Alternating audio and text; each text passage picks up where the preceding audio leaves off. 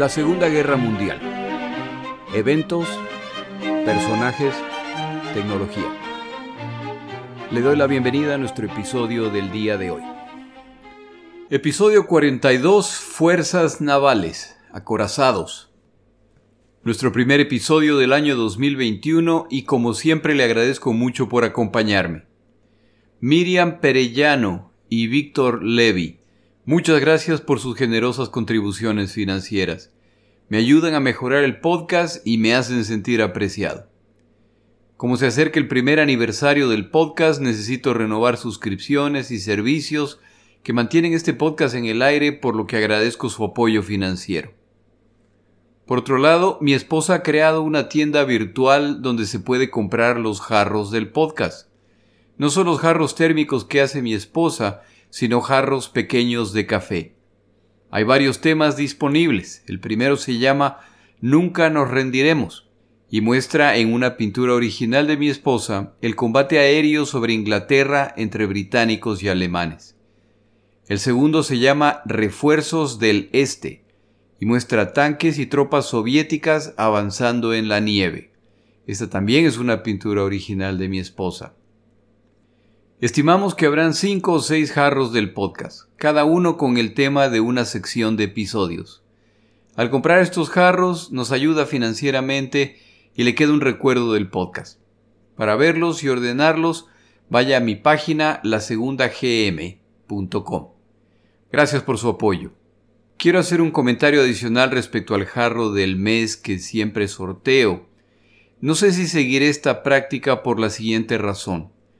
Desde que inicié esta promoción he despachado cinco jarros térmicos y hasta el momento solo una persona lo ha recibido.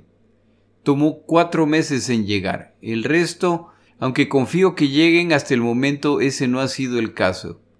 Esta práctica no es barata y si igual no están llegando, entonces es una pérdida para todos. Sus sugerencias son bienvenidas. Finalmente, un agradecimiento muy especial a Christian Lovejoy y a Francisco Vázquez por la información provista respecto a temas navales. Les dedico este episodio y gracias por compartir su pasión conmigo. Empezamos nuestro episodio. Aunque el ser humano lleva siglos aventurándose en el mar, no es sino hasta finales del siglo XV cuando un marinero llamado Cristóbal Colón financiado por la corona española, emprende una travesía en busca de una nueva ruta hacia la India.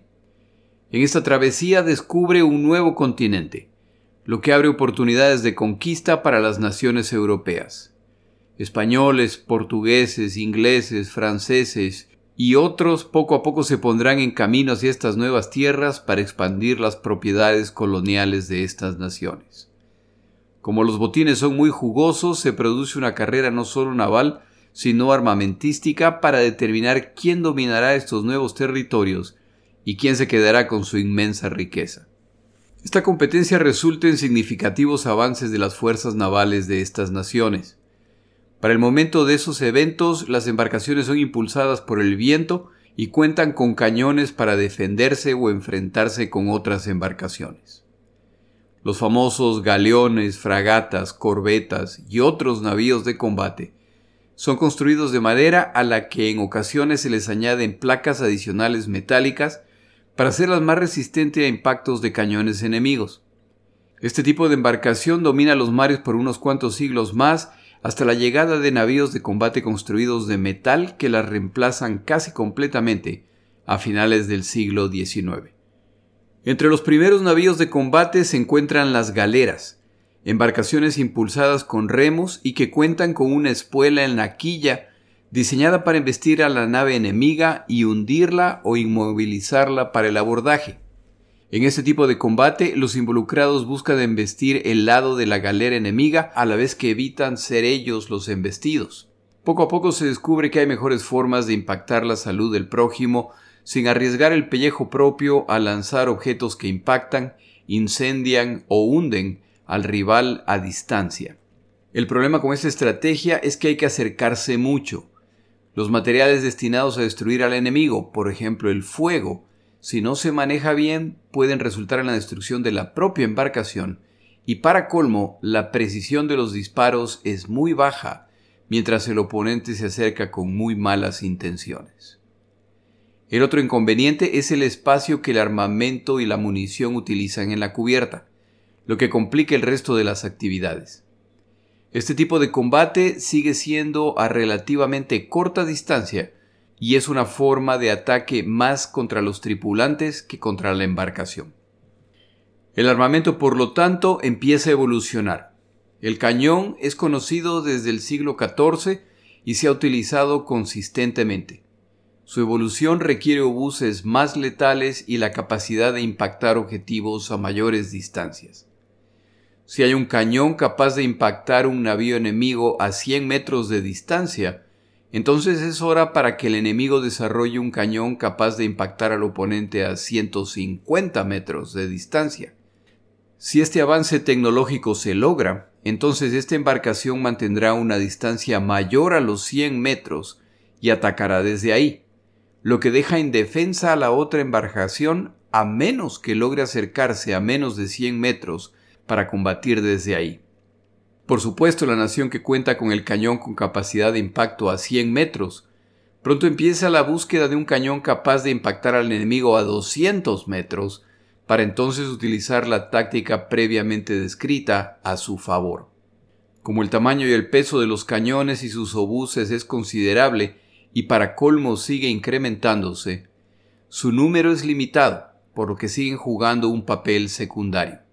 La forma de ataque preferida sigue siendo el abordaje del navío enemigo. Parte del problema a solucionar es la ubicación de los cañones y su munición. Su presencia incrementa de forma considerable el peso en el punto más alto de la embarcación, es decir, la cubierta, lo que en circunstancias de tormenta y de repentinas maniobras durante el combate pone en riesgo a la embarcación.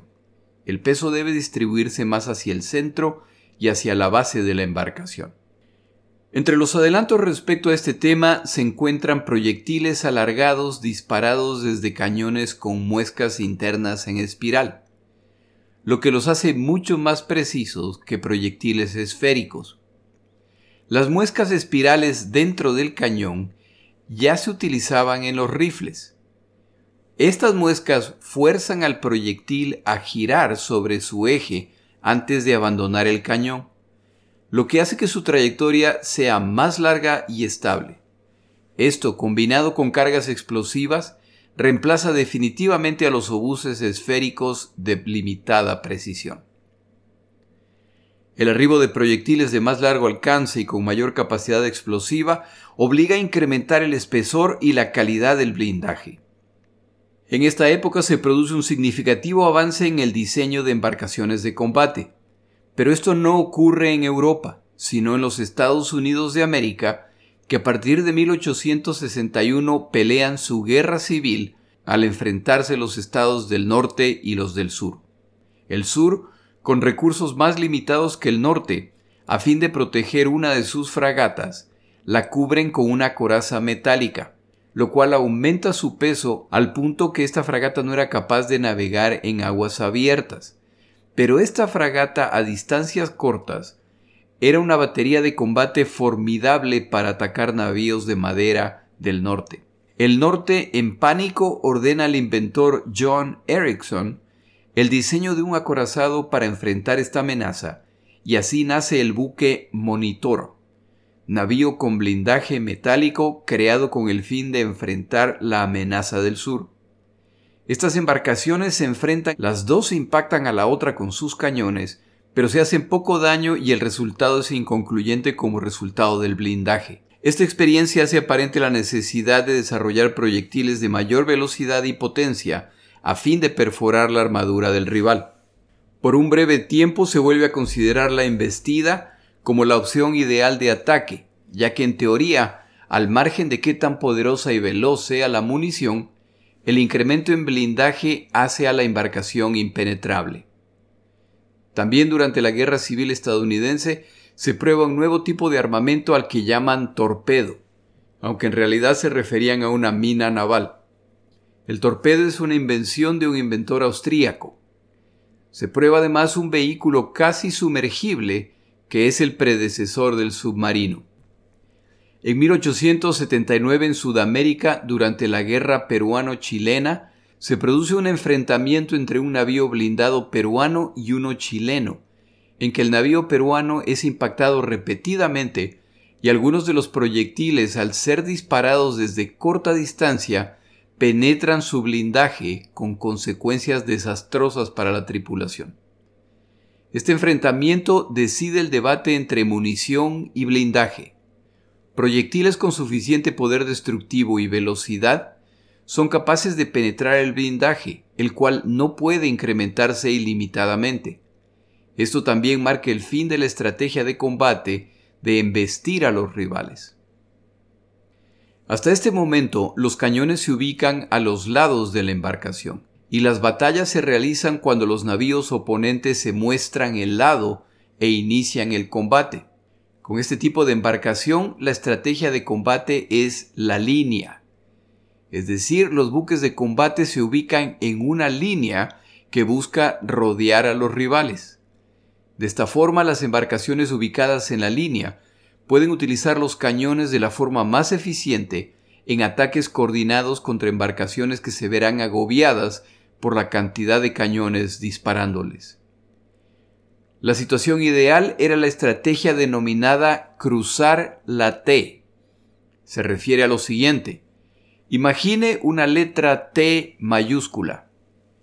El objetivo es ubicar su embarcación en la parte superior de la T mientras que la embarcación enemiga es la parte vertical de la T.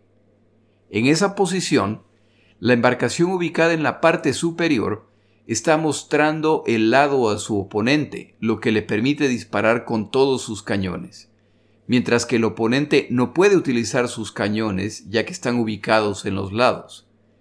Navíos que se encontraban en esta situación pocas veces sobrevivían al recibir el ataque total del enemigo. A medida que el diseño de estas embarcaciones avanza, se producen también avances en los sistemas de almacenamiento y de carga de proyectiles que ahora es interno. Las baterías principales de estos navíos son giratorias, lo que les permite disparar a babor o a estribor, hacia la proa o hacia la popa. Esto por supuesto transforma el combate naval, ya que ya no se necesita que los navíos se muestren el costado para combatir, aunque esta sigue siendo la posición ideal para poder utilizar todas las baterías. Un tema pendiente tiene que ver con la propulsión. Por siglos, los navíos navales han sido impulsados por el viento o por cuadrillas de remeros. La presencia de remeros ocupa el lugar en el cual podrían ir los cañones, por lo que los cañones se ubican en la cubierta, lo que compromete la estabilidad de la embarcación. Por esta razón, la embarcación propulsada por viento sigue siendo preferida a la impulsada por remos, sobre todo para extensiones grandes. Un inventor estadounidense crea una embarcación propulsada por una gran rueda con segmentos que actúan como remos. Esta rueda se ubica en el centro de la embarcación y es impulsada por un motor a vapor. En la actualidad todavía es posible ver estas embarcaciones en los ríos en el sur de los Estados Unidos de América como atracciones turísticas. Este mecanismo de propulsión es adoptado en Europa, pero solo para embarcaciones no militares. Este mecanismo puede ser fácilmente destruido durante el combate, por lo que la embarcación quedará paralizada en medio del combate con consecuencias desastrosas. Un comandante británico prueba una propela que es movida por un tornillo sin fin. Este diseño no atrae el interés británico, pero sí el estadounidense y el francés, quienes pronto desarrollan navíos que demuestran su superioridad sobre todas las otras opciones. Para finales del siglo XIX en Inglaterra se inventa la turbina de propulsión naval un mecanismo para hacer girar las propelas utilizando un motor a vapor. El inventor de este revolucionario aparato, Sir Charles Parsons, a fin de ponerlo a prueba, diseña un navío al que llama Turbinia, en honor a su invento, e instala el motor de su creación.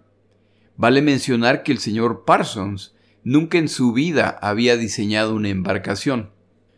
Con su embarcación completa logra programar una demostración ante la Armada Real Británica en 1897. Su embarcación triplica la velocidad máxima de los navíos de guerra británicos y es además 12% más eficiente que los motores utilizados por las embarcaciones de combate. Los observadores no lo pueden creer. Este invento tiene implicaciones devastadoras para los posibles enemigos de Gran Bretaña. Con estos motores, los navíos británicos pueden alcanzar a cualquier embarcación que persigan o pueden escapar de cualquier embarcación de ser necesarios. Para finales del siglo XIX, Gran Bretaña tenía la fuerza naval dominante del planeta, y su superioridad era tal que su política era que su fuerza naval debía siempre tener el tamaño y la fortaleza suficiente para derrotar a las dos siguientes fuerzas navales al mismo tiempo. Es decir, si Francia y Alemania eran los poderes navales más significativos después de Gran Bretaña, y conjuntamente le declaraban la guerra a Gran Bretaña, los británicos tenían una fuerza naval capaz de derrotar a estas dos fuerzas navales combinadas. Como también en este punto son probablemente la nación más rica del mundo, mantener esta flota no es un problema. Los británicos deciden consolidar su dominio de los mares de una vez por todas y combinan los avances tecnológicos respecto a blindaje, proyectiles, explosivos, propulsión y sistemas de dirección de fuego en un navío al que llamaron Dreadnought. Esta palabra significa no le teme a nadie. Aquí hacemos un breve paréntesis. Cuando se construye un navío que por su avanzada tecnología o por su nivel superior es claramente distinto a los navíos previamente existentes, el nombre de ese navío pasa a ser el nombre genérico de los navíos que sean construidos con las mismas características. En este caso, los británicos construyen esta embarcación de combate que combina estas innovaciones tecnológicas por lo que tienen razones para la confianza. Esta embarcación es tan impresionante que el nombre Dreadnought se vuelve sinónimo de battleship, en español acorazado, y este es el origen del tipo de embarcación naval destinada a reinar en los mares. La creación de esta nueva clase de embarcación trae un resultado inesperado. Este navío es capaz de escapar de todos, alcanzar a todos. Su distancia de impacto es tal que todos los navíos que los enfrenten serán destruidos antes de siquiera poder llegar al rango necesario para atacar. Su blindaje es de un grosor y calidad que la mayor parte de los proyectiles no lo pueden penetrar. En otras palabras, esta embarcación es tan superior al resto de embarcaciones de toda nacionalidad que su sola presencia hace obsoletas todas las embarcaciones de combate existentes en el planeta, incluyendo las de la inmensa flota británica. Quienes quieran competir contra Gran Bretaña en los mares, ahora lo único que tienen que hacer es empezar a construir este tipo de embarcación. En otras palabras, Gran Bretaña, sin pretenderlo, acaba de eliminar la ventaja acumulada a través de los siglos. Alemania, Francia, Rusia, Japón, los Estados Unidos de América y otras naciones toman nota y pronto empieza a cerrarse la brecha entre fuerzas navales. Gran Bretaña volverá a tener temporalmente la armada más poderosa del planeta, pero la ventaja previa de poder combatir contra las dos naciones siguientes juntas, ya nunca se volverá a alcanzar. Antes de continuar la historia del acorazado, tomamos una pausa.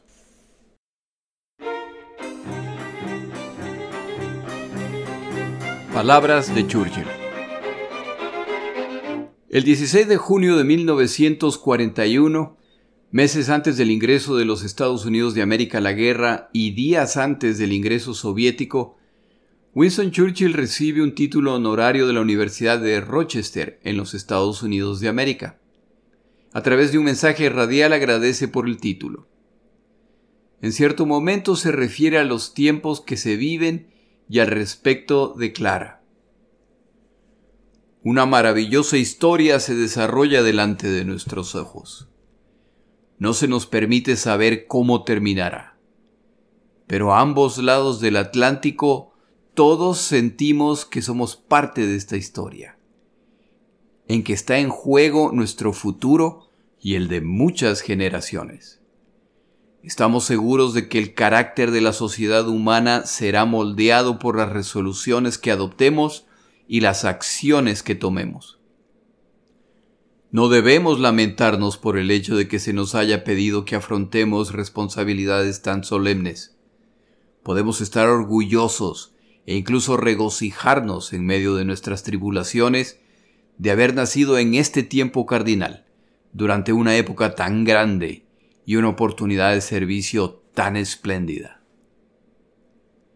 Respecto al hecho de que Gran Bretaña y sus naciones asociadas pelean solas, Churchill declara, Y ahora, el viejo león con sus cachorros de león a su lado está solo, luchando contra cazadores que están armados con armas mortales e impulsados por una rabia desesperada y destructiva.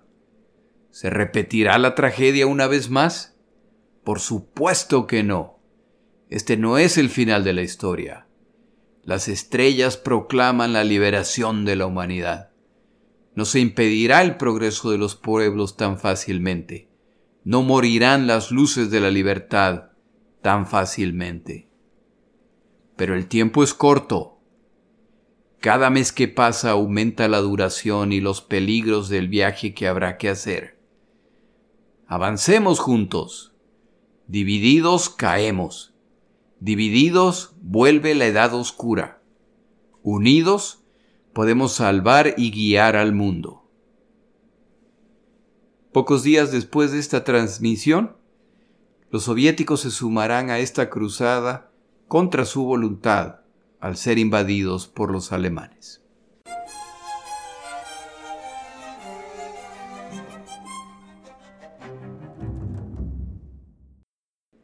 En las primeras décadas del siglo XX, se producen avances tecnológicos adicionales que resultan en blindaje más resistente, explosivos capaces de mayor destrucción, obuses diseñados para alcanzar mayor penetración, diseños de baterías más grandes y el mejoramiento de los mecanismos para apuntar.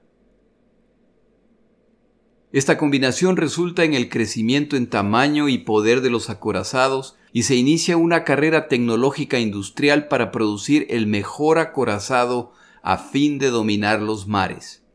El mecanismo de almacenamiento de proyectiles ha avanzado tanto que las baterías en cubierta que son cargadas a través de complejos mecanismos internos se vuelven el diseño dominante.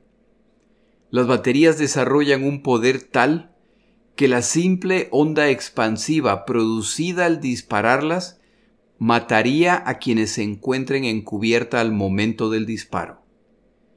Proyectiles disparados desde estos navíos son capaces de impactar navíos a mayores distancias, lo que significa que los impactos recibidos ya no serán solo en los lados, sino en la cubierta, ya que ahora los proyectiles descienden en parábola, por lo que ahora la cubierta también debe ser acorazada.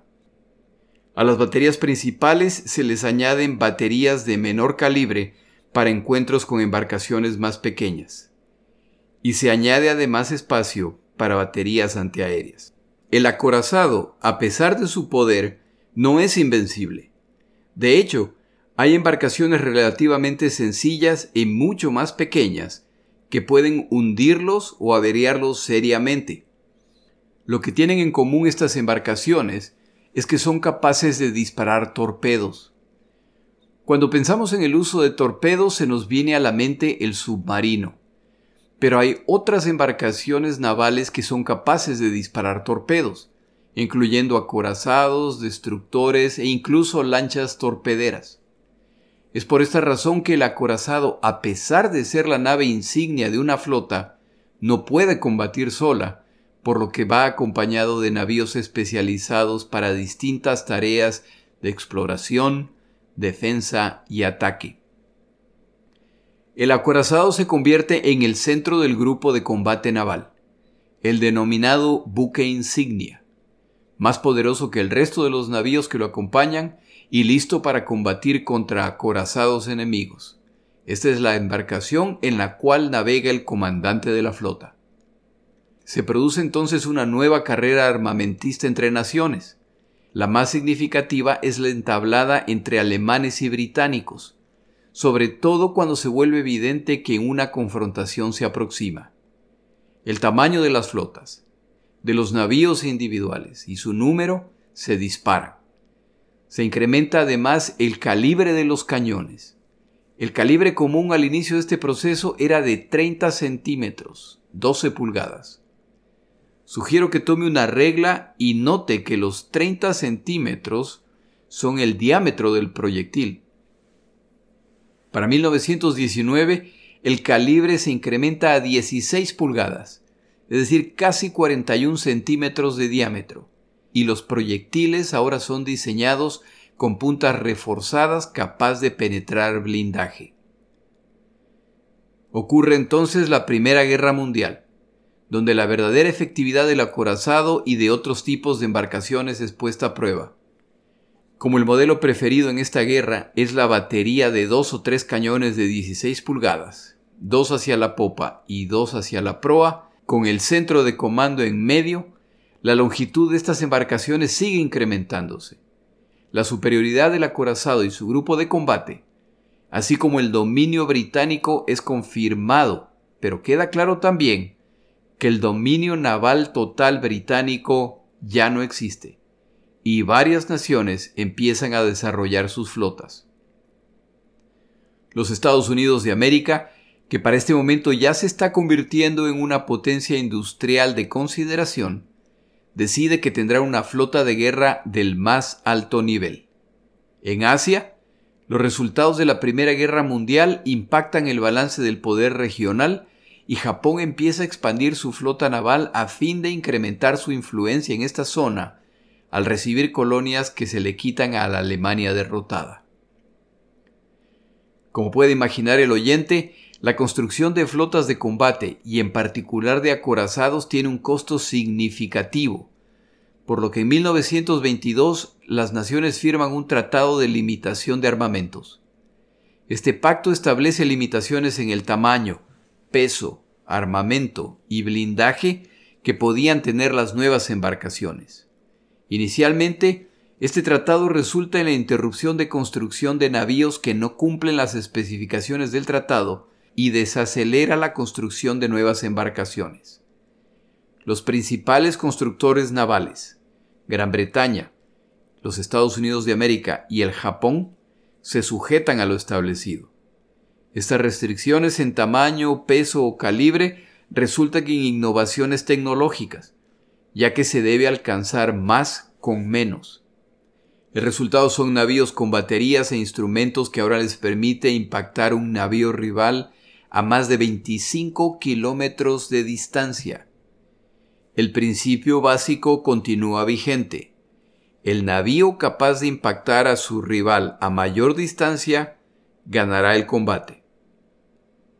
Otro resultado del convenio de Washington es que las plataformas de acorazados en construcción que ya no se pueden utilizar debido a las nuevas limitaciones se destinan para la construcción de otro tipo de embarcaciones que no enfrentan limitaciones, específicamente portaaviones. Y así se inicia una nueva carrera armamentista. En la década de los 30 se ve la necesidad de reforzar este convenio, por lo que se producen dos conferencias navales en Londres. En estas conferencias solo participan los Estados Unidos de América, Gran Bretaña, Japón en una de las conferencias y Francia en otra. El resto de naciones no tienen armadas de consideración y Alemania ni siquiera está autorizada a tener una marina de guerra de consideración. Lo que en su momento se descubrirá era solamente una ilusión. El espíritu de estos acuerdos se demuestra irrealizable, por lo que a la larga las naciones se dedican a expandir sus flotas sobre todo aquellas que ya planean ir al ataque más los británicos que intentan continuar siendo el poder dominante en los mares. Por su parte, las órdenes de materiales para la construcción de acorazados y otros tipos de embarcaciones de Alemania empiezan a llamar la atención y no falta quienes empiezan a sonar la alarma respecto a esta expansión. Uno de ellos, como ya se ha mencionado muchas veces en este podcast, es Winston Churchill. Para mediados de la década de los 30 y ya con Hitler a cargo, Alemania abandona todo intento de esconder sus planes de desarrollo militar y anuncia la existencia de un ejército que supera de largo los límites impuestos por la comunidad internacional, la existencia de una fuerza aérea lista para el combate, más blindados y navíos de combate capaces de enfrentar las embarcaciones de cualquier otra nación. Esto poco a poco resulta en que otras naciones abandonen también los límites y se inicia nuevamente la carrera por construir el acorazado más grande. Esta carrera la gana el Japón, cuando a finales de la década de los 30 emergen reportes de que cuentan con lo que algunos llamaron un superacorazado, el navío más grande y más poderoso construido hasta el momento. Este navío es el Yamato, el cual entra en servicio en 1940, unos pocos meses antes de Pearl Harbor, con un peso total de 68 mil toneladas, que era cerca del doble del peso de un acorazado convencional. Cerca de 74 mil toneladas una vez cargado, con 263 metros de longitud, más de dos y media canchas de fútbol, con 150 mil caballos de fuerza, con blindaje entre 23 y 41 centímetros de espesor dependiendo del área protegida, con tres baterías de tres cañones de calibre de 46 centímetros, 18 pulgadas.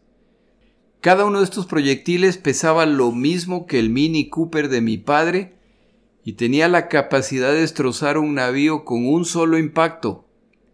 A diferencia de nuestro Mini, cuya principal característica era que le fallaban los frenos. Cuatro baterías de tres cañones de calibre 15 centímetros, más 28 baterías antiaéreas de varios calibres. Esta embarcación es tan grande que tiene capacidad para siete hidroaviones, los cuales cumplen tareas de reconocimiento de avanzada pero además, como las baterías principales del Yamato son capaces de disparar a más de 40 kilómetros de distancia, una de las funciones de estos aviones es dirigir el fuego desde el aire. Aún las baterías secundarias del Yamato eran capaces de hundir embarcaciones a más de 20 kilómetros de distancia. En caso tenga la duda respecto a cómo despegaban estos aviones, una grúa en el Yamato los ponía en el agua y desde ahí despegaban. Al aterrizar se acercaban al navío y eran levantados por la misma grúa. Para el inicio de la Segunda Guerra Mundial, las naciones combatientes principales tienen sus acorazados emblemáticos, ya que como se ha mencionado antes, estos son los símbolos del dominio naval de esa nación. Los alemanes tienen el Bismarck, diseñado para causar terror entre las marinas mercantes enemigas y capaz de combatir de igual a igual con otros acorazados. El Bismarck es responsable del hundimiento de un acorazado muy querido por los británicos. Los británicos tienen el Príncipe de Gales, el navío que llevó a Churchill a los Estados Unidos de América. Los franceses tienen el Dunkerque, el cual es hundido intencionalmente por su tripulación al intentar los alemanes apoderarse de esta embarcación. Los estadounidenses tienen el Arizona. Casi todos estos navíos mencionados tienen algo en común. En noviembre de 1940, los británicos atacan el puerto italiano de Taranto utilizando aviones obsoletos pez espada. Sorprenden a la flota italiana en este puerto y utilizando torpedos inutilizan seis acorazados, hunden un destructor y dañan dos más. En mayo de 1941, el Bismarck es hundido intencionalmente por su tripulación al recibir daño desastroso en combate contra navíos británicos. Parte del problema es que el Bismarck no puede maniobrar apropiadamente, ya que su propela ha sido dañada al ser previamente atacado por aviones obsoletos pez espada equipados con torpedos. En Pearl Harbor, el 7 de diciembre de 1941, el Arizona es hundido durante el ataque sorpresa japonés. El resultado del ataque a Pearl Harbor deja muy clara la visión de los combatientes respecto al acorazado. Para el final de los ataques, los japoneses han hundido cuatro acorazados y han dañado cuatro más. Siete embarcaciones adicionales han sido dañadas.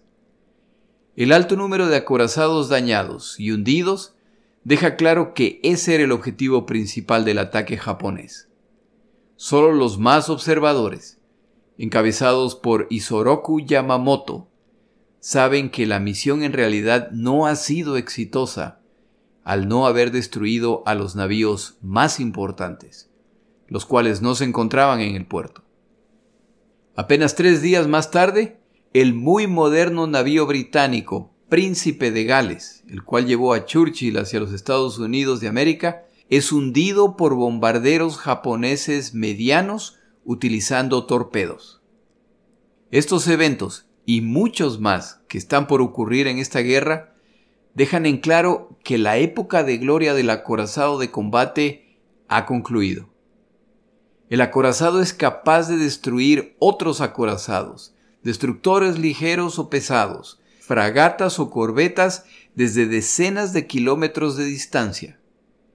Pero aviones que despegan desde portaaviones a cientos de kilómetros de distancia pueden destruir a los acorazados. Estos magníficos navíos dejarán de ser buques insignia, para pasar a ser escoltas de los portaaviones que pronto lideran el combate naval. Este orden de combate continúa hasta nuestros días pero falta al menos una innovación tecnológica que una vez más transformará al acorazado en un arma letal contra navíos similares. Los acorazados y otras embarcaciones averiadas en Pearl Harbor abandonan este puerto rumbo a San Diego, California, donde serán reparadas y recibirán actualizaciones tecnológicas, la más importante de las cuales es posible gracias a la colaboración con Gran Bretaña. Estas embarcaciones regresan al campo de batalla con radar, el cual les permite encontrar a sus rivales más allá del alcance visual, en distintas condiciones climáticas o en completa oscuridad. Esta tecnología les indica además la dirección y velocidad de los navíos enemigos, lo que les permite dirigir fuego preciso contra ellos. El sistema también les da la ventaja en caso de ataque aéreo, y es además uno de los instrumentos que a la larga permite a los aliados derrotar a una de las amenazas más serias de la Segunda Guerra Mundial, el submarino. Durante la Segunda Guerra Mundial se produjeron combates navales en que no participaron los portaaviones, y es en este tipo de batalla en que los acorazados muestran una vez más, al menos en estas circunstancias, que siguen siendo los amos del mar. Este episodio debería referirse a distintos tipos de embarcaciones, pero a medida que lo escribía me daba cuenta que había más que decir respecto a los acorazados, y ya luego descubrí que ya no me quedaba tiempo para el resto, por lo que tendremos que completar esto en algún otro momento. En el siguiente episodio regresamos al Pacífico para relatar los eventos de la batalla del Mar de Corales. Mi nombre es Jorge Rodríguez Feliz año 2021 y gracias por acompañar. Para información adicional respecto a este episodio, las notas de este podcast, que incluyen la narración de este episodio, así como acceso a resúmenes, videos, documentales y materiales adicionales gratuitos disponibles en el Internet, por favor vaya a Amazon y busque el libro La Segunda Guerra Mundial eventos, personajes, tecnología. Al comprar estas notas me ayuda y me apoya financieramente. Puede encontrar información adicional en mi página web, lasegundagm.com. Muchas gracias.